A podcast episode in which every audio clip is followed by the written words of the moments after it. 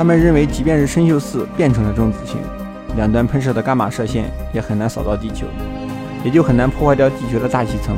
从而影响地球的生态。但也不要太乐观，无独有偶，海山二是个位于船底座的恒星系统。之所以说是恒星系统，是因为海山二有两颗恒星，一大一小，一个很年轻，一个随时要爆炸。因为这个恒星系统质量实在是太大了，足足是太阳的一百五十倍，随时都有可能爆发。但它已经不能叫超新星爆发，而要叫做极超新星爆发。这种级别的恒星坍缩后，非常有可能形成黑洞。这个恒星系统距离太阳系不到八千光年。如果海山二形成了黑洞，希望地球能够避开它的伽马射线暴，